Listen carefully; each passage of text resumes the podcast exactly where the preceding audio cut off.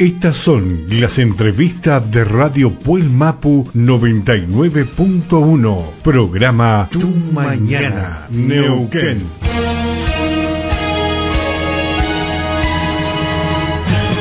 En esta mañana en comunicación telefónica con Gabriel Robles, una de las voces de los comerciantes unidos que han estado en estos días junto a las marchas porque realmente no están de acuerdo con eh, lo que el gobierno ha sacado este DNU de no volver a fase 1, pero sí la restricción en varios comercios que seguramente afecta a cada uno de ellos. Gabriel, muy buenos días. Muy buenos días y a toda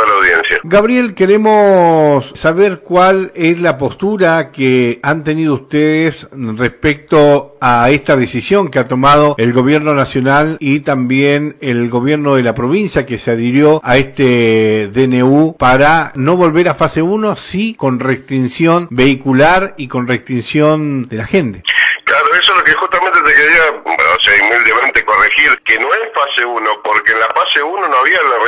vehicular ni los DNI que dividían a la población en qué día podía salir o no a comprar. En todo caso sería mucho más estricta que lo que fue la fase 1 de implementarse. Lo que pasa que es como que te ordenen que para no contagiarse tenés que taparte la boca y la nariz y no respirar. Y sí, es un método eficiente para que no, no te contagies. Ahora, no, es, incumplible. Y lo que está sucediendo es eso. Nosotros estamos muy preocupados con comerciantes que tienen edades de riesgo, que tienen enfermedades preexistentes, que si no abren caja en su negocio no tienen dinero para comprar su, su alimento, sus medicamentos, su... hay comerciantes que les han postergado operaciones de quistes, que no pueden, eh, que están con temas graves de salud y una mujer en particular que en este momento se viene a memoria, que tiene una mercería, que la tenía que operar hace dos semanas, eh, se le postergó por estas circunstancias de que los hospitales están a pleno, digamos, por el tema de, del coronavirus y, y, tiene que ir a abrir sus tienditas, digamos, porque si no, si no, si no abre caja no, no consigue la diaria para, para subsistir. Entonces, lo que nos está pasando en primer orden es que ni siquiera se dio la cara. Eh, hasta la intendenta de Plotier comunicó, yo estaba anonadado cuando escuchaba por la radio que la intendenta de Plotier eh, se enteró junto con todos los comerciantes a las 11 del día lunes eh, cuáles eran las medidas que se iban a aplicar y cuáles eran las reglamentaciones que todavía estaban pendientes. Entonces, en esta incertidumbre nosotros vemos que hay una distancia enorme entre las decisiones que los mandatarios toman cuando toman contacto con el pueblo y las decisiones que toman cuando no toman contacto con el pueblo a tal punto que ni siquiera dan la cara, tienen la cobardía de mandar un, un comunicado sin siquiera dar la cara para informar cuáles son las medidas que se quieren aplicar. Ni hablar de que no fueron consensuadas de manera previa con el sector. Hasta las asociaciones que venían prestando total consentimiento sin representarnos a nosotros eh, tuvieron que, que mostrar su disidencia porque la literalidad es que es inaplicable. Entonces, esto es lo que está sucediendo y la preocupación es enorme porque los diálogos eh, están cortados. Nosotros venimos pidiendo audiencia, rechazamos a los que querían hacer eh, rebeldías fiscales, bueno, ese tipo de cosas, eh, porque nosotros venimos pidiendo audiencia desde que inició la cuarentena, hemos sido atendidos por el ministro Raji en su momento, nos terminó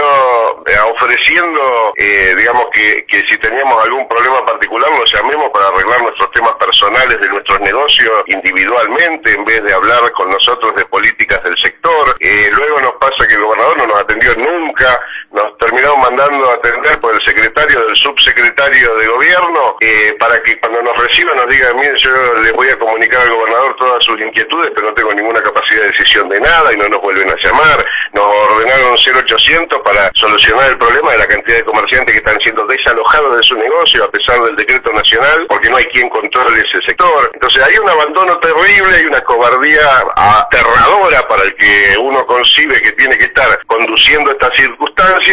a cobardía porque ni siquiera da la cara para dar las comunicaciones, ni, ni, ni personalmente atendiéndonos a nosotros, ni por los medios para informarlo. Nos, nos enteramos porque se reflejó en los diarios leyendo un flyer que es ilegible, porque te dicen que tenés que cerrar tu negocio, que eh, no, no, podés, no podés salir a comprar cosas que no sean alimentos o medicamentos, en supuestas burbujas del barrio, cosa que también es otra idiotez manifiesta, porque hay barrios de Neuquén que no tienen farmacia, como en la zona oeste, hay un montón de cosas que son irracionales, pero más, para no entrar en los temas puntuales, de esta manera, y después te ponen en el mismo decreto que se prorrogan los decretos por los cuales se, se aprobaron los protocolos y las habilitaciones de determinadas actividades como cuando el, decreto donde se habilitan los gimnasios y el protocolo para funcionar, o sea, hay un, una imprevisibilidad adrede, porque el gobernador sí mandó a su familia a Buenos Aires hace 10 días, sabiendo que esto iba a suceder acá, entonces hay, esto es lo que nos está sucediendo, que lo que no hay es comunicación, recién después de las dos marchas del martes y el, y el miércoles, logramos que eh, hoy nos atienda el ministro de Gobierno del municipio, eh, con la intención de que haga algo similar a lo que realizaron otras localidades de la de la provincia. La ministra de Salud estuvo todo el fin de semana largo en Villa Langostura y hoy Villa Langostura está comunicando que va a, ampliar, va a permitir la circulación, ampliar los horarios hasta las 12 de la noche de circulación de vehículos. Entonces, nada, hay, hay dos, dos realidades distintas. Una donde los mandatarios toman contacto con la sociedad y otra donde desde un escritorio dan, eh, digamos, resoluciones de cumplimiento, eh, entre comillas, obligatorio, porque si algo hemos demostrado desde que inició la cuarentena es querer estar absolutamente a la, a la, ley, digamos, cumpliendo con todas las leyes. Si nosotros quisiéramos no cumplirla, no nos estaríamos manifestando, no estaríamos pidiendo que seamos contemplados y que se modifiquen esas reglamentaciones. No queremos pasar a la clandestinidad para actividades comerciales que son nuestro trabajo de sustento diario. Gabriel, ¿van a tomar medidas el día de hoy? ¿Va a haber una nueva marcha? Hoy lo que vamos a tener es una reunión con el municipio. Ese es otro de los temas, esto de las diferentes marchas. Eh, nos sucedió porque fue así de natural. Cuando encontramos esta comunicación a altas horas de la noche del lunes, eh, diferentes agrupaciones de comerciantes que hemos estado funcionando, si se quiere, aisladamente eh, en el transcurso de la cuarentena, hemos tenido la, la coincidencia de que nos encontramos en las redes sociales haciendo convocatorias para el lunes. Varios coincidimos en las 10 de la mañana del lunes para lo que fue esa marcha que se vio por los medios, otros convocaban para las 11, otros convocaban para la 1, otros convocaban a las 6 de la tarde, querían ir a la casa del gobernador, o sea, diferentes agrupaciones tomaron la medida que se les ocurrió tomar eh, absolutamente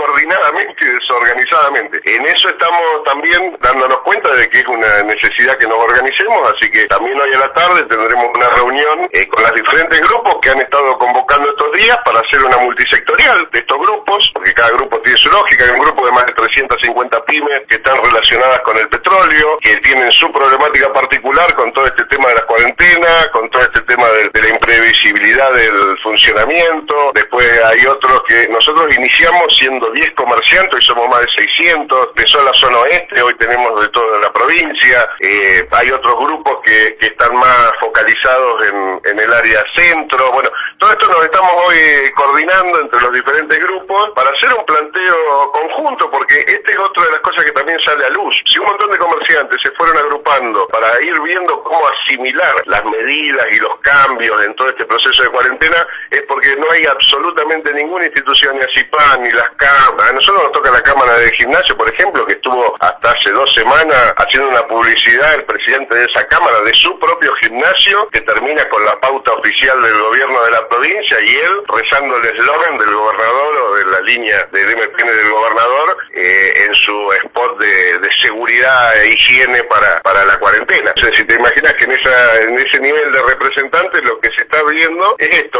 la interrupción que hay entre los que le decían al gobernador que representaban a los comerciantes y las medidas que tomaba el gobernador y lo que realmente estaba pasando en los comercios. Claro, nos dimos cuenta con, eh, perdón, eh, Daniel, Daniel González, que es de Acipan, ¿ha reunido con parte de los comerciantes unidos? ¿Han tenido alguna reunión? No, nosotros hemos tenido en un origen comunicación telefónica, pero lo que pasa es que eh, se parte de lo inverso, o sea, Acipan, primero que muchos de los que hoy estamos reunidos en nuestra en nuestro grupo de autoconvocados rebotaron contra Acipan porque cuando inició la cuarentena fueron a, a, como primer recurso, se encontraron con que si no se asociaban no los representaban y que si incluso asociados tenían que reunir un grupo de comerciantes suficiente para presentar una nota para que el directorio de Acipan se reúna a tratar el tema para cuando los medios se estaba viendo que Acipan había arreglado una línea de crédito al 24% de tasa anual en el Banco Provincia donde las empresas que tienen calificación de crédito en el Banco Provincia fueron las que accedieron, el mismo gobernador anunció que fueron cientos de monedas, después de seis meses se dijo por el diario que en total habían sido más de eh, mil créditos más o menos, eh, sobre un universo, según el INDEC de la provincia, de 40.000 unidades de negocio hay en toda la provincia. Así que los que califican en el Banco Provincia son los que son proveedores del Estado, los que están en condiciones de, poder financiar eh, los, costos y el pasivo que genera eh, la inactividad de unos meses. Ahora resulta que esos créditos que tenían seis meses de plazo, eh, de, gracia, digamos, hoy los que lograron acceder a esos créditos, igual hoy ya tendrían que estar pagando sin tener caja para afrontarlos. Exactamente. Bueno, Gabriel, te doy muchísimas gracias por, bueno, por permitirnos poder dialogar junto a la audiencia de FM Puelmapu y el programa Tu Mañana y la cadena de radios que toman nuestra señal. Agradecerte y bueno, ¿cuáles son las medidas que van a seguir de aquí en más de parte de ustedes? Bueno, por empezar, esto es una cuestión colectiva, no lo puedo decir yo, pues no tengo representación del conjunto, recién ahora vamos a hacer una multisectorial. Pero la, lo que es, eh, lo que es hegemónico en todos los grupos es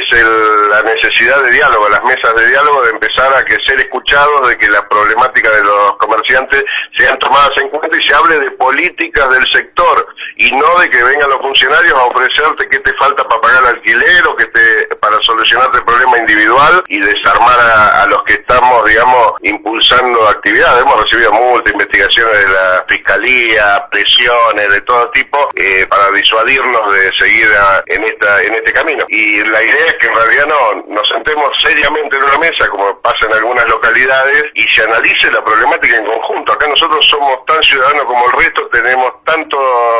vulnerabilidad para contagiarnos como cualquier otro y por eso es que cumplimos con todos los protocolos y todo para que en nuestros negocios no se contagie nadie. Y la realidad es esa, que los negocios no son focos de, contagio y sí pasa en ámbitos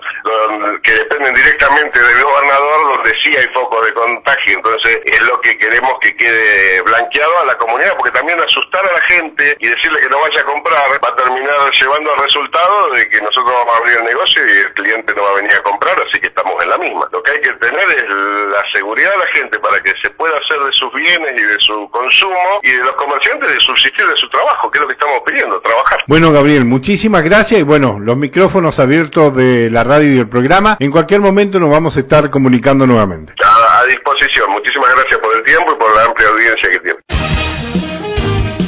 Estas fueron las entrevistas de Radio Puelmapu 99.1 Neuquén. Programa Tu Mañana.